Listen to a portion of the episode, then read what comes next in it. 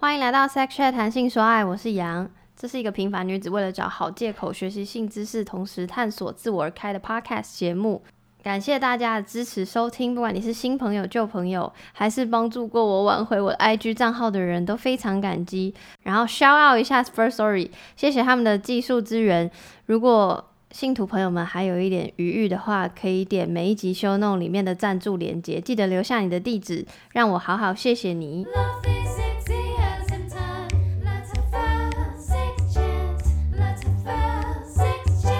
今天的来宾非常无敌特别，然后今天的录音也非常无敌特别，就是今天的音档就可能会比之前的声音还要还要差。先打先打预防针给大家，因为我们现在是呃远端录音，然后我完全没有见过今天的这位受访者，然后我们也不是现实生活这样的朋友，真的是完完全全第一次呃声音的对谈，然后就是录音了。好，然后请这位来宾自我介绍一下。嗨，我是凯特，然后是我自己厚脸皮写信给杨，说我想要来录音，想要推广 推广那个我做的一个研究。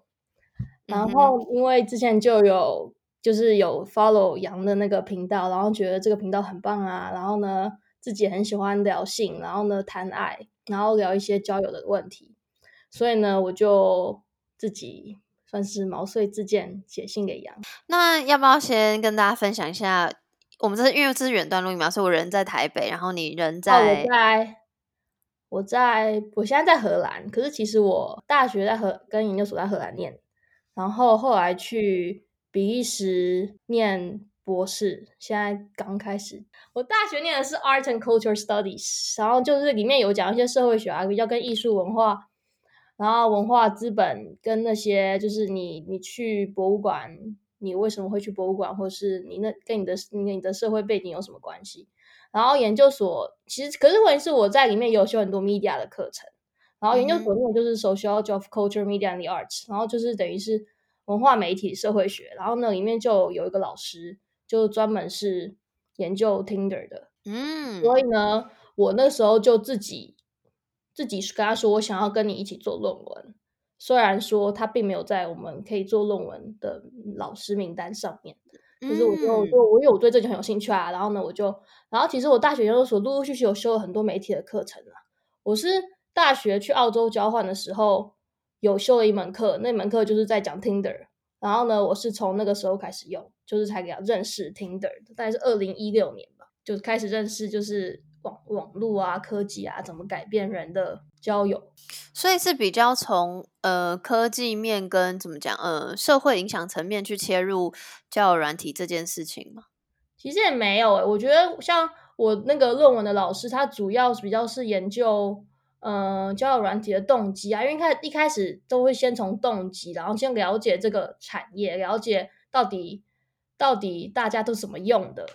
就是例如为什么你要用啊，你怎么样，嗯、就是然后或者是说你在你怎么去呈现，你在这个平台上你怎么去呈现你自己，就是你你你的那个 profile 你都会打什么字啊，或者什么那种，嗯、然后到后来其实我这个我的题目是我自己想的，我比较对。就对，就是那个交友软体，个对人有什么影响比较有兴趣。目前在在那个这个圈子里面的那个论文或是研究，主要都就是 focus 在你的动机，Tinder 的动机，还有你的自我呈现比较多。然后 focus 在 Tinder 或者交友网站影响就是比较少。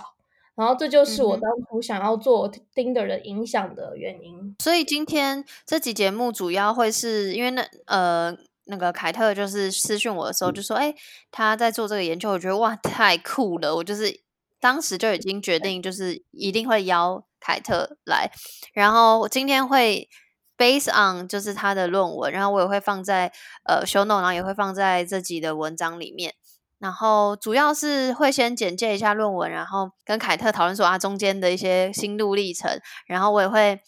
跟凯特 share 说我在现实动态调查，哎，我的听众。”怎么回答可能论文里面也有问受访者的问题等等。后半段我会提到，就是我自己在查，有许多跟交友软体相关，就对于人的影响有一些 feedback，然后想说可以跟凯特一起讨论。因为凯特这一集的前一集呢，我们是很简单、比较片面的讨，比较有点像你刚刚讲的，就是在讨论说，所以呃，使用交友软体的心态跟动机。那今天这集会想说，哎，所以实际上。以研究结果论来说，是会产生什么影响，或会有什么影响？这样子，先来简介一下你的论文题目跟你的研究的执行过程。我论文题目就是 Tinder Blue Mental Flu Exploring the Associations Between Tinder Use and Well-being，所以就只是想要想要去那那时候就想要研究。Tinder 对人的身心健康影响，然后那时候就在取名字，而且然后这样都不知道怎么就突然想到这个非常 catchy 的名字，Tinder Blue，真的超 catchy 的，超 catchy，然后我超喜欢的。然后之前是有看看到有有人就说，就说你用 Tinder 的话呢，你会对你对于自己的身材或是你的 body image 有一点 concern，就是你觉得自己不够好，不够好。然后就是然后那时候那是那是我少数找到比较对于自己的。对于人的影响有在做研究的，然后呢，我就想要多了解，就是心态，就是对你的身心健康有什么影响？可能就是因为我在用，我自己在用的时候，有时候会觉得说啊，就是有不同的原因会让你开心或不开心，所以我就对这个很有兴趣，嗯、然后我就想要了解这个这个产业现在那么发达啊，那到底是好还是不好呢？就是，嗯，然后很多人一过动机啦，或是你怎么用的啊，或者是那里就是里面有多少的。就是有很多人专门研究上面里面上的呃性骚扰啊或什么之类，那我就想要从不同地方切入，嗯，因为我比较我这个人比较我不太喜欢 interview，就是我比较我是那种比较量化的人，所以我就当然是就是我是想要自己看一些很多文章很多文献，然后做一些假说嘛，然后想要去就是。证实我的假说，而不是就是 interview，然后嗯，我不是走质化质量那方面的，懂懂。建议在那些资料上面，我假设说，你越上瘾，越成瘾，你越会就是你越会不开心。如果你直接说啊，用 Tinder 让你忧郁症，这可能就有点太太夸张了。所以那个时候我就从一些比较比较没有那么严重的，就是对于情绪的起伏下手，就是所以我的 outcome 是。嗯 Joviality, sadness 跟 anxiety，所以就是其实就是开心不开心跟焦虑啦。然后呢，每一个每一个 outcome 当然就是用更用用更细的 items 去去 measure，就是像如果你今天要要看你不开心啊，我就问他们说，你你有你有就是你用 Tinder 的时候，你是有多长你会 feel blue，嗯哼，feel downhearted，feel lonely 或什么之类的。嗯，然后呢，我那时候就我的假设就是呢，如果你常常你用听的用很频繁，用很上瘾，就你一天就是我听的，如果你今天突然倒闭了，你会你会感觉很难过，就是你上瘾，听的上瘾，然后你你自己觉得你自己很成功，嗯，因为当初我觉得说量化，就是假设今天我问他说，哦，你你们你们上礼拜有多少多少个 match？其实有些人觉得十个 match 一个礼拜很多，有些人觉得十礼拜一个礼拜十个礼拜是不是十个 match 一个礼拜很少。所以那个时候我就觉得说，那干脆就问他们，你自己觉得就是你成不成功？嗯，因为那跟你现在这样比较有影响嘛。然后那问他们说，因为因为我我之前这个这个是来自于说，因为像研究 Facebook 或者 social 就是其他 social media 的研究都会说，你如果有很多 likes，就是你 po 的我很多 likes，那对你身心健康绝对是有正面的影响。嗯，其实这个是一样的道理。那时候我就是就借由这个道理，就觉得就假设说。你如果当然你很多 match 的话，对啊，当然也就是对你会有影响。然后另外一个下一个假说就是，我们就在想要看说 Tinder 用 Tinder 的人会不会拿自己的成功去跟别人成功做比较？嗯，因为在 social media 研究里面就写说，如果你看到别人有很多 likes，然后你没有，嗯，就是你你可以很明显看到你，因为你在 Facebook 或者 Instagram，你可以很明显看到别人有多少 likes 嘛。啊，你可以会会拿自己的 likes 跟朋友的 likes 做比较，那对你的、嗯、你的身心健康有负面的影响。嗯、虽然说你在 Tinder 没办法看到别人多少成多成功，嗯、可是当你一天滑下来没有没有一个一个 match 都没有的时候，你当然会觉得说别人一定比我多。嗯，然后我们就假设这样子的想法会对你的身心健康有影响。嗯哼，然后接下来就是动机了。其实大家都会觉得哦，可能会有些人会觉得说，大家就用 Tinder 就是。找找一夜情，或是找 friend of benefit，或是就是要找，嗯、你就是想要找找对象的、啊，其实根本不是这样子。就我老师的研究显示，就是你用 Tinder 最多，大部分大部分就是都要想要娱乐 pastime。因为我上一集就在你这节上一集，我问大家说是想要交友，还是想要打炮，还是两个都要，还是想要打发时间？那我自己的选择其实打发时间，就像你来说是 pastime，、嗯、但是、嗯、但是我的比。听众比较多人是选说想交友 and 打炮，就都要。然后呃，我那一集的来宾是跟我说，因为这这个选项就比较多元，然后就是可能大家也不知道要干嘛，所以就是你知道，就有点像短中长目标，所以大家还是会选那个。嗯、可是 maybe 他本来用的时候他是想要打炮时间，但最后他觉得交友跟打炮都可以。嗯，有可能是因为我问题设定的问题。然后当然有可能是会 follow 你的人，当然都可能比较 sexual 一点，或是比较。比较 OK，maybe maybe。第二个 common 的动机是就是好奇 curiosity，嗯哼，然后再来就是 social approval，透过那些成功来觉得自己很有价值。在我的论文里面，我就选了四个动机，嗯、然后就是我选了就是 entertainment、social approval、romantic relationship 跟 sexual relationship。就是一个是一个是打发时间，一个是呃有点像想要证明自己的社群表现，然后一个就是寻找呃浪漫关系，一个是性相关的关系这样子。对，然后我我觉得这四个就是真的是完算还蛮完整呈现，就是使用交友软体的时候可能会有的动机。然后我还很喜欢你论文提到的两个专有名词，是专有名词吗？就我没有听过。是吗？你要不要解释一下什么 SOS 跟 SCSC？哦，对，那就是我刚刚讲的那个 SOS，其实我是我自己创的。SOS 就是 就是 Subjective Online Success。那时候我就觉得说，就是你如果问他们说你一个礼拜 match 几次，那个那个非常的就很客观，没错。那当然，虽然说研究来讲，不要都都不能太主观。就是我这个我这个研究也可能被 criticize，就是说哦，你你全部都很主观。就是问主问主观的问他们，问他们主观的成成功，跟问他们主观的呃身心健康，嗯哼，当然是会被就是一个 limitation，就是这都很主观。其实同时我有问他们说，你当下的情，就是你当下的心情怎么样？还是有嗯、呃、take into account 他们的就是当下的情绪好啊，是就是当下填填问卷的时候是心情好还是不好的？好，反正 SOS 就是 subjective online society，就是。不要问他们说你一个礼拜或是上个礼拜 match 多少，而是问他们说你觉得自己怎么样？就像你，就像反正就是我那时候就问他们说，你觉得你自己在交友软体上面有很多配对，嗯、然后一到五诸如此类那些问题。当你觉得你没有不够成功的时候，你才会身心健康有影响。对，都是自己觉得，就是影响都是因为自己的想法。对，那另外一个 SCSC，你要不要跟大家解释一下？对，就是 self-conscious social comparison。就是就像我讲，就是你虽然看不到，你跟 social media 不太一样，你看不到别人的成功，嗯哼，那肯定是你看不到别人多少 likes，可是 self conscious 就是你自己有意识的跟别人比较，嗯哼，就是当你假设你今天哦很运气很好，不是运气很好，就是可能今天就刚好是你的 your day，你就用一分钟就有十个 like，你那时候可能就会觉得哇很爽，然后就是。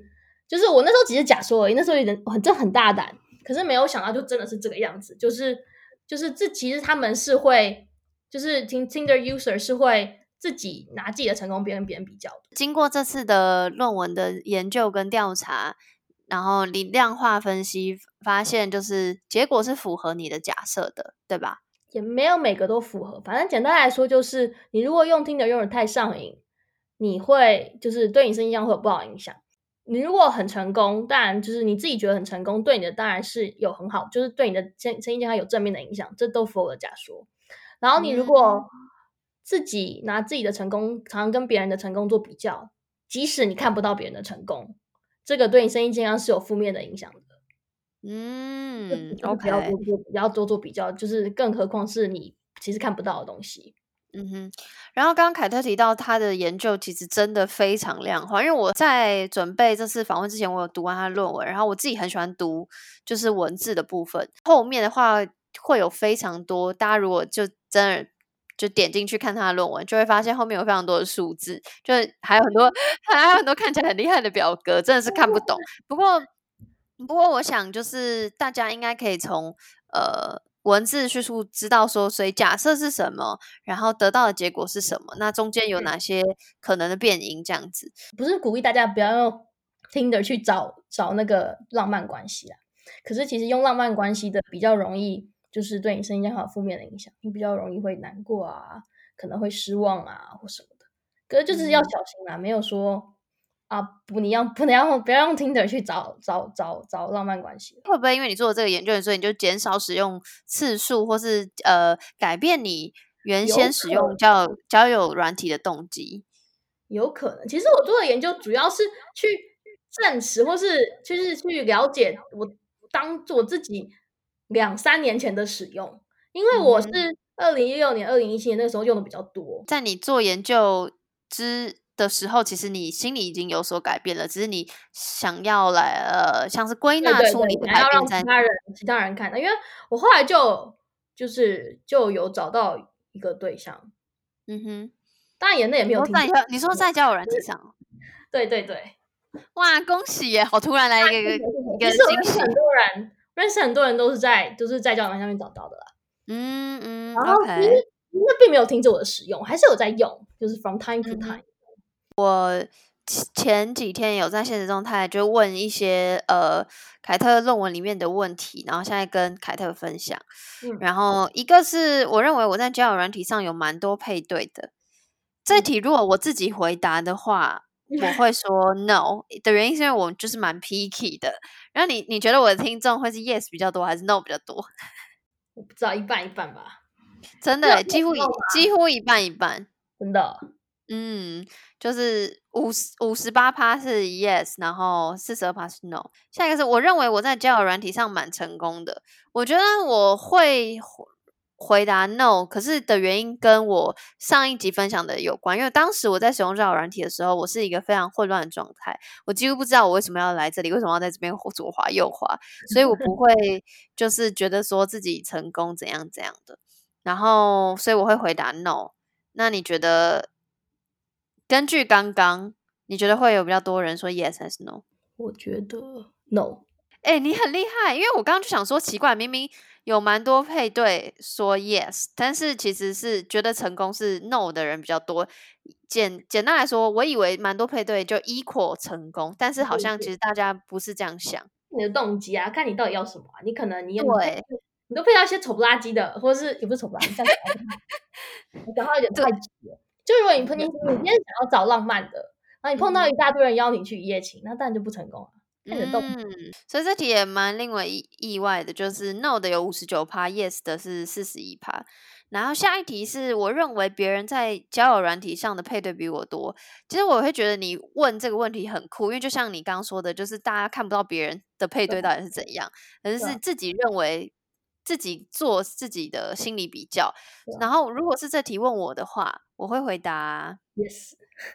对，我会回答 yes。可是的原因是因为我觉得我没有花很多时间在这上面，所以我会觉得别人应 该花的时间比较多，所以他理当有比较多的配对。所以 对我来说，我回答这个问题的 yes，但他并不是一个觉得我很惨或是什么的状态。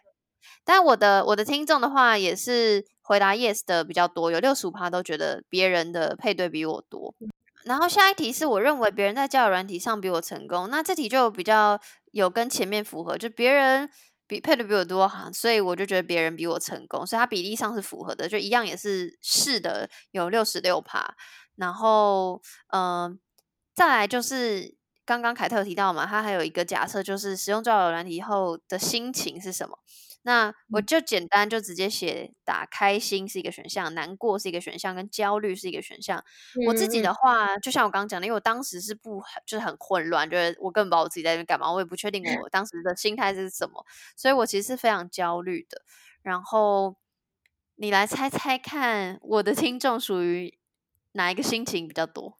焦虑应该是开心才对，因为这是这跟我的我的我的我的受访者也是大家都开心。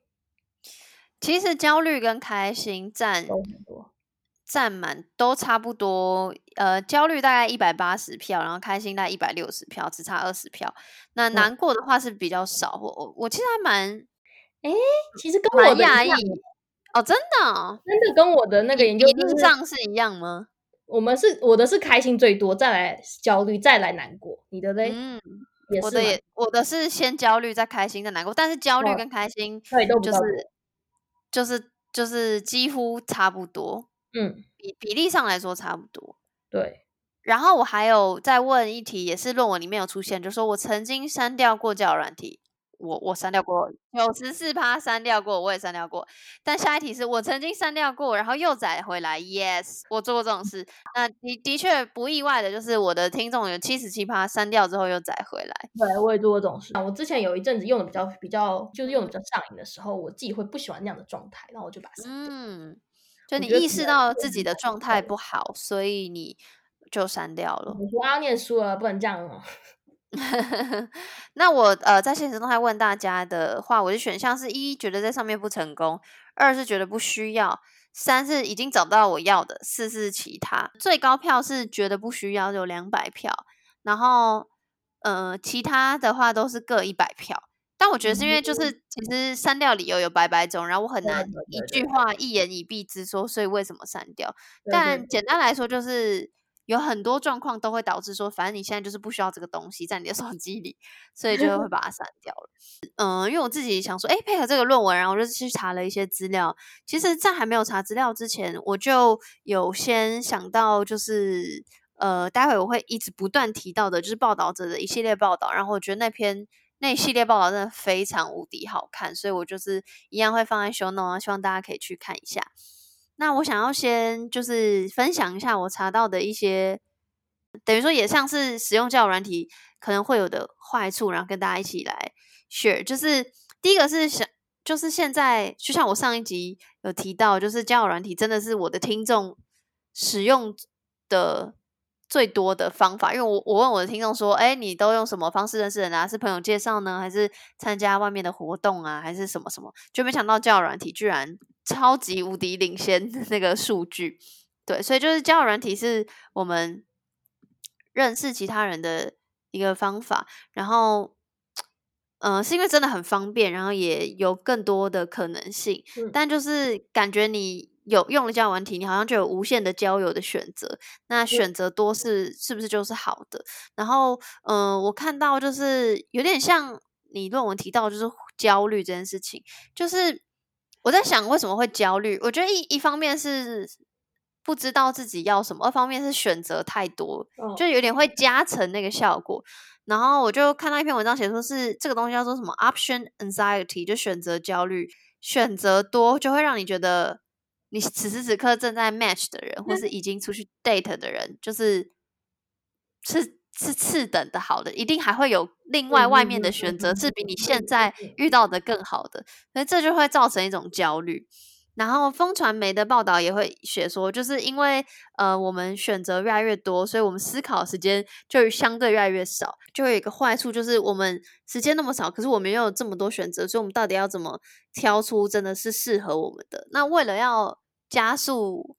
这个选择的过程，所以我们变得我们看的东西会非常表象，所以就变成大家都可能只看照片啊。我觉得我看到这报道，我觉得很酷的地方是，就是不是因为我们只看表象，所以造成今天这种结果，而是因为潜意识里大脑，嗯，为了让我们自己选择方便，就是哇减少更多精力，就是是因为选择很多，所以我们才只看表象，而而不是因为我们人本来就只看表象。不同的交友软体嘛，那如果。有些交友软体就是内容可以写比较多，像 Tinder 就是主要就是给你看照片，然后你的呃、嗯、你的 profile 上就写短短的。那如果今天真的想要看内涵的，嗯、其实也是有其他选择，像什么比较 OkCupid，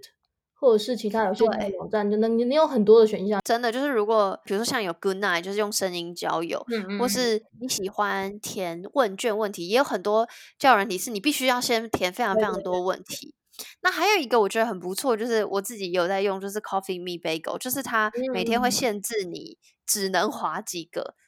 你这个只能划几个，划完你今天就没了，你就不能再划了，所以不会像 Tinder 一样是有无限的选择。我觉得那反而可以，呃，让自己更好像有上限了，好像你只能一天，就是你只能滑，你只能 swipe right 一百次还是什么之类的。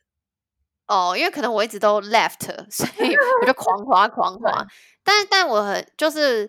Coffee Meet Bagel 好像是七个还是什么的，就是或是你。跟你购买的点数有关，就是我是没有花钱啦，不过就是等于说，不管你左滑右滑，你每天就只能看到几个，是这种概念。所以我觉得，就像你刚刚讲，就是如果不想要不对，如果不想要只看表象，如果不想要上瘾，你其实还有其他选择。这样，那再来想，除了讲选择过多这件事情，选择焦虑这件事情之外呢，下一个想要讲的是左右滑的这个机制。然后，其实说会上瘾也不是。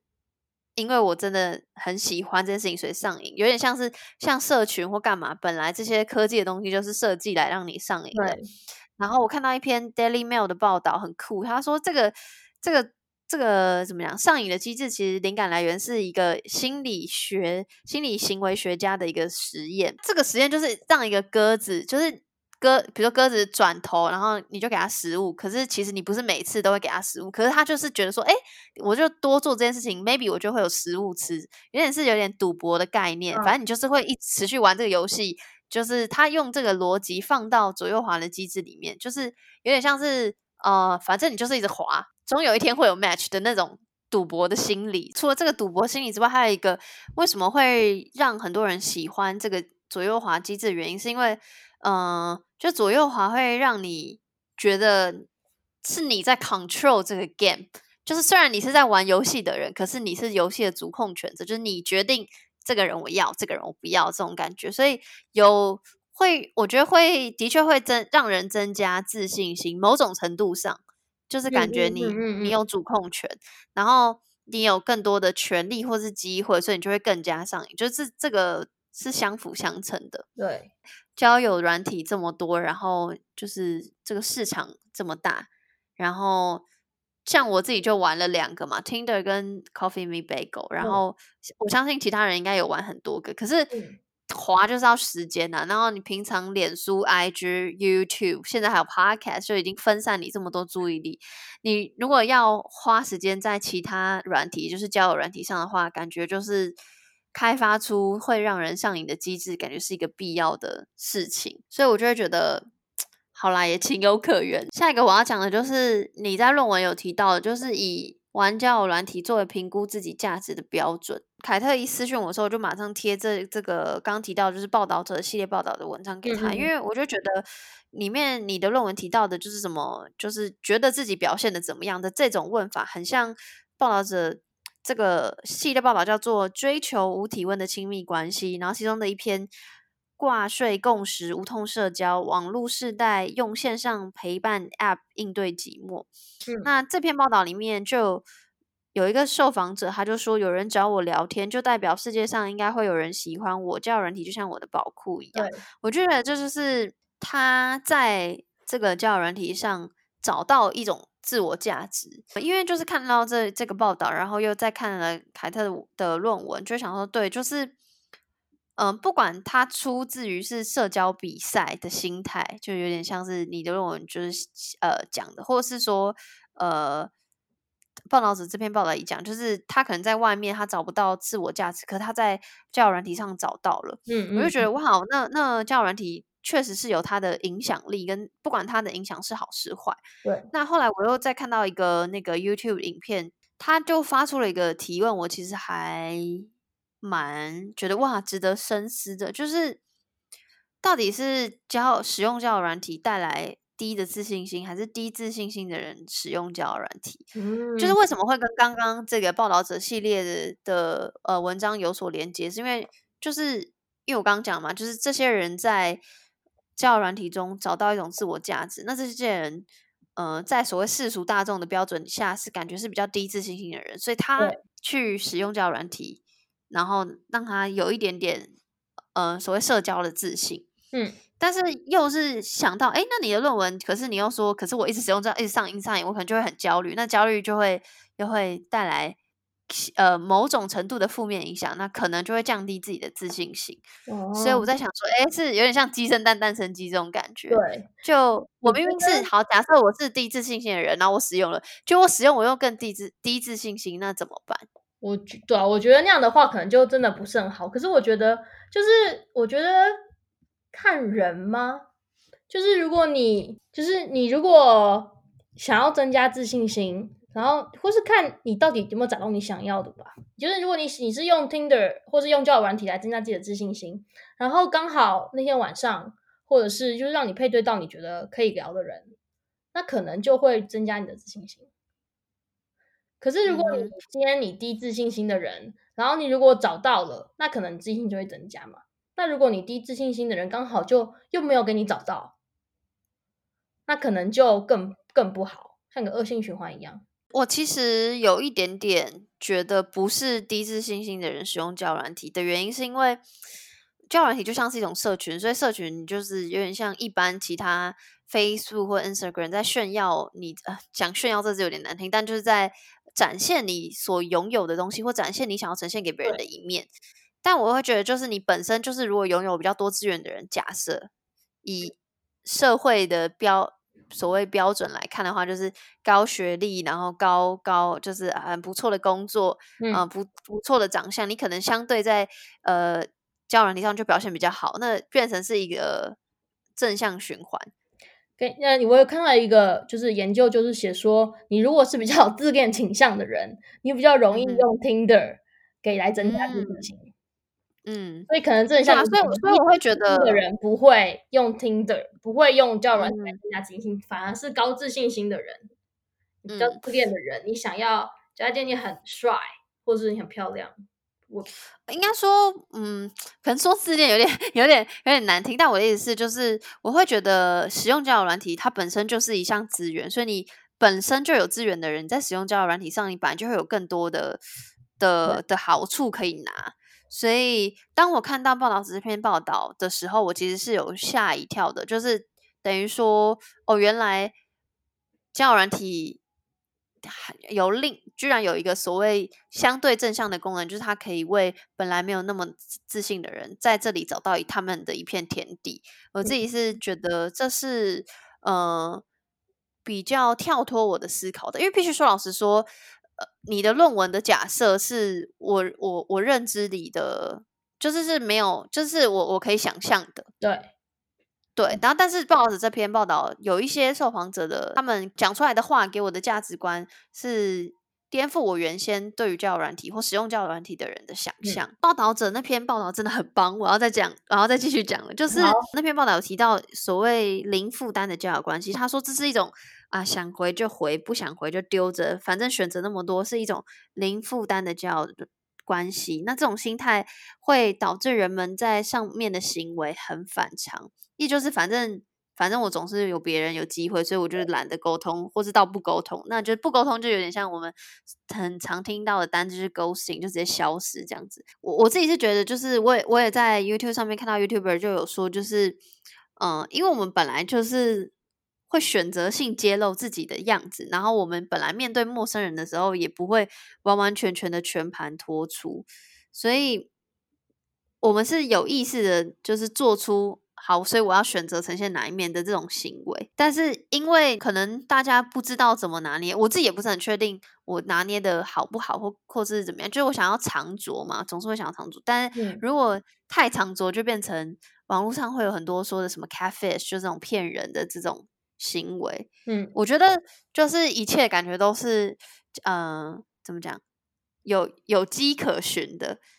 哦，其实有一部分我的论文并没有在，就是并没有被发表出来的，就是被我删掉了。其 实因为字数不够问题。其实我那时候也研也有研究一些在 Tinder 上面常常会出现的负面负面的行为嘛，像是 ghosting 或者是性骚扰。会不会对你生意上造成负面影响？然后答案是会的。造成负面影响是对 ghosting 自己本身，ghosting 的人自己 ghost 的人。Oh, OK，那当然呢、啊。其实你问题也很有趣，就是我也蛮想知道你 ghost 别人的时候，你会不会有不好的影响？对我来讲，我是会的。就是当然我也有 ghost 过别人，就是嗯不无难难免的。然后那时候我我也会觉得不好过，也是一种保护自己的机制，因为现在就有一种没错，别人别人会 ghost 你。就等着谁先谁先消失，你懂吗？对，就是就像我刚刚讲的、啊，就是我会觉得哇，看了这些报道，然后你就会回想说，所以当时自己的呃交友或是互动的时候的心态，我觉得就是他讲的是这是一种零负担的交友心态，可是其实结果对自己或对别人都是一种一种负担。对，对，我就觉得哇，不管我 ghost 别人或我被 ghost，我自己都会心里不好。下一个我想要讲的就是交友软体现在这么发达，但研究指出其实单身比率是增加的。嗯，那报道者有另外一篇报道叫做《恋爱特训班：现代人求爱新市场》，里面有提到说，反正现在不就有 app 吗？我们好像打打开爱，我们就可以遇见爱或打到炮。那为什么有越来越多的人在开班授课？传授怎么求爱，传授怎么交友，或是有越来越多人在 YouTube 影片分享说，哦我要怎么写交友软体的字迹啊，这些交友软体的 know how。嗯，我知道现在整个世界单身比例都增加，离婚比离婚比例增加，因为其实我现在博士是念家庭社会学。哦，好酷，这样的跳空。然后对就是，所以就知道说，就是现在，然后我我的教现在的教授其实有开一个新的研究，就是在专门研究单身的家庭。就是单身是不是说单亲家庭哦？嗯、是你真的是单身，嗯、所以代表这真的是一个就是未来的一个趋势。然后其实我自己也蛮好奇，到底交友网站对于未来十年、二十年，我们这一代的人，到底对他们的结婚，或者是单身，或者是到底会有什么影响？你会不会因为这样，所以就就觉得啊，反正就不想不想定下来？我还蛮好奇我觉得我不确定会不会是因为这么多，所以就觉得要停下。我觉得是有非常非常多的因素改变现、嗯、现在我们这个时代。对对对。然后我有看到，我忘记是哪，我忘记是风传媒还是报道者，就是说我们是呃早熟晚婚的时代，就我们非常非常早熟，我们接触到非常非常多资讯，可是我们有这么这么多选择，可是我们的确就是单身比率提高，因为我们可能。呃，其他很多事情要想，或者我们越来越，我们其实了解越多，但我们就越 hold back 的那种感觉。嗯、然后，呃，这篇报道里面有提到，我觉得有一个很像我刚刚讲的，就是我觉得有资源的人在使用社交软体或者交友软体的时候，本来就是有一个有更多的好处可以拿。所以他他有解释说，就是为什么。现在交友软体这么多，然后反而求爱的班越来越就越来越多。他是因为就是擅长谈恋爱的人，我可能本来就不需要交友软体就可以谈恋爱。可是，呃，科技让我又有更多机会，可是对于不擅长谈恋爱的人来说还是困难的。所以这些所谓的求爱的班，比较不是说要教大家怎么追爱，而是要教大家所谓社交能力要怎么玩这样子。就像我那我的那个老师，其实就是我那个 paper 的 second author，就是二作，他就是他就跟我说，他他觉得交友网站并没有让大家比较多一夜情，或是比较多 casual sex，就其实交友网站就只是让那些想要找一夜情、想要找 casual sex 可能可以找。其实他他觉得，或是他的研究觉得说，并不是真的，你让那个 casual sex 的人变多了，嗯、就并不会去。不会改变你的人的本质，你知道吗？或可能真的很想找的人比较有多的机会可以找得到。嗯、我很，我觉得你老师，我想要上你老师的课。我很想上他的课。最后，我本来在访纲里面有贴一些，我就 share 给凯特看，就是那篇报道者的。文章说，就是当寂寞经济成型，亲密关系无体文化，专家怎么看？有几段我蛮喜欢的，我当然不会全部念，不然这样大家听不太懂。可是我像有一个，就像我刚刚讲，就是有一个专家说，现在建立连接靠的是社交资本的展演，那变成一种游戏，那社交资本的展现全部集中在 Instagram 上面，然后等待很多人来跟他们留言赞美。有这么多东西去收获赞美或连接感了，我干嘛还需要出去？走来走去呢，他们可能会这样问。然后另外一段呢是说，爱的表现是很需要空间的，你要有余裕去达成情境的转换，或是提高对于自己生活的掌握感，否则维持一段长期关系实在太难了。越小的空间里，我们就越难有爱的表现了。我觉得这可以扣回，就是就是为什么交友软体这么多，但是单身比例越来越高。我会觉得交友软体只是一个媒介，嗯、但是。爱的空间并没有被扩展，然后，嗯、呃，如果你好有有可能有人用交友软体是要是要找性，我觉得那个也是机会变多，不但不不不等于成功的几率会提高。对，对，所以就是，嗯，你说，我自己很好奇，到底交友软体会不会让我们变得很贪心了？就其实我很什么？很很贪心，嗯哼，就是如果到底会不会，就像你刚刚讲的，你用的越多，你越觉得说，搞不好这个就是搞不好你好不容易找到一个还不错的对象。可你会不会觉得，就是你，或者你如果用交友软用很久，你会不会其实会觉得说，比较容易会挑他的毛病？嗯，就是因为你可能，就是你可能有你 date 很，就是你你能够，就是你能够 date 的人越多了嘛，你看的人也多了，嗯、你会不会比较不容易定下来，而是想要比较变得比较贪心，或是就是可能想要再找下一个？我还蛮好奇这个。我觉得会耶，就像就像刚刚讲，有点像那个啊，option anxiety，就是你对对对，因为你看的多了，所以你可能就是会想的更多。这个想的更多，可能是一种焦虑，也可能是一种呃保守保留的态度。不管是对于交友，或是对于感情，或对于任何性上，我觉得也也可能都是。但但的确，就像你说的，很看个人啦。对对对对对，嗯，然后就是其实今天这集。其实是在我还没有做第十三、十四集，就是约炮的那两集之前，我就想做的。因为我很早就看到报道的这篇报道，可是我，嗯、呃，比如说一直还没有找到觉得谁 适合跟我谈这个话题。然后那时候收到凯特私讯，我就超级无敌开心。我真的是在这篇报道存起来存很久了。然后说老实话，嗯，就像凯特的论文一样，它只是呈现。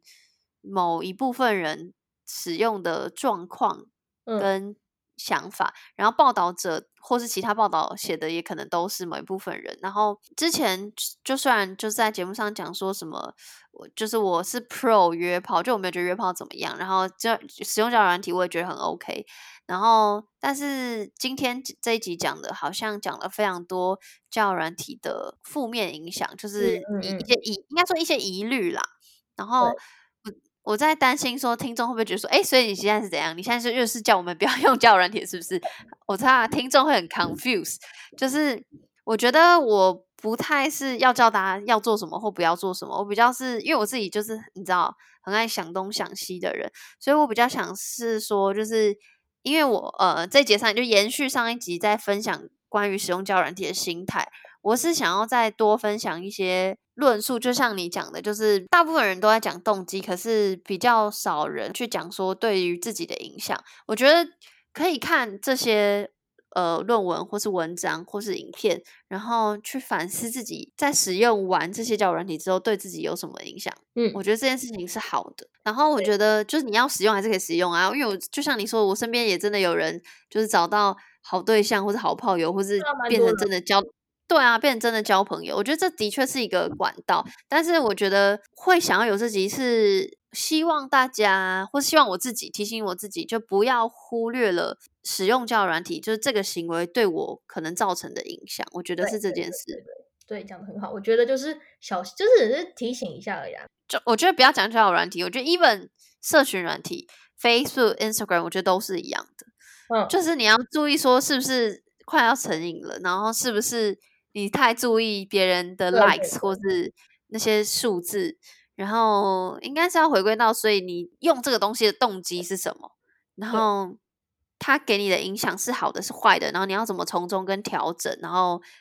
找到自己呃最适合使用这个东西或这从事这个行为的方式，就是你自己跟他和平共处。你觉得你用了，你不会觉得很，就是用完不要觉得不好。嗯，如果你决定要用了，然后用的时候就不要让自己用完觉得后悔，就是要认知到自己在干嘛，然后为什么要做这件事情，然后你想要在这边得到什么，然后可能会有什么风险之类的。嗯嗯，我觉得是我今天这一集，然后想要跟凯特顺便分享他的论文，然后一起呃跟大家 share 的呃切角这样子。OK，那今天就谢谢凯特，谢谢杨，谢谢，拜拜，谢谢，拜拜。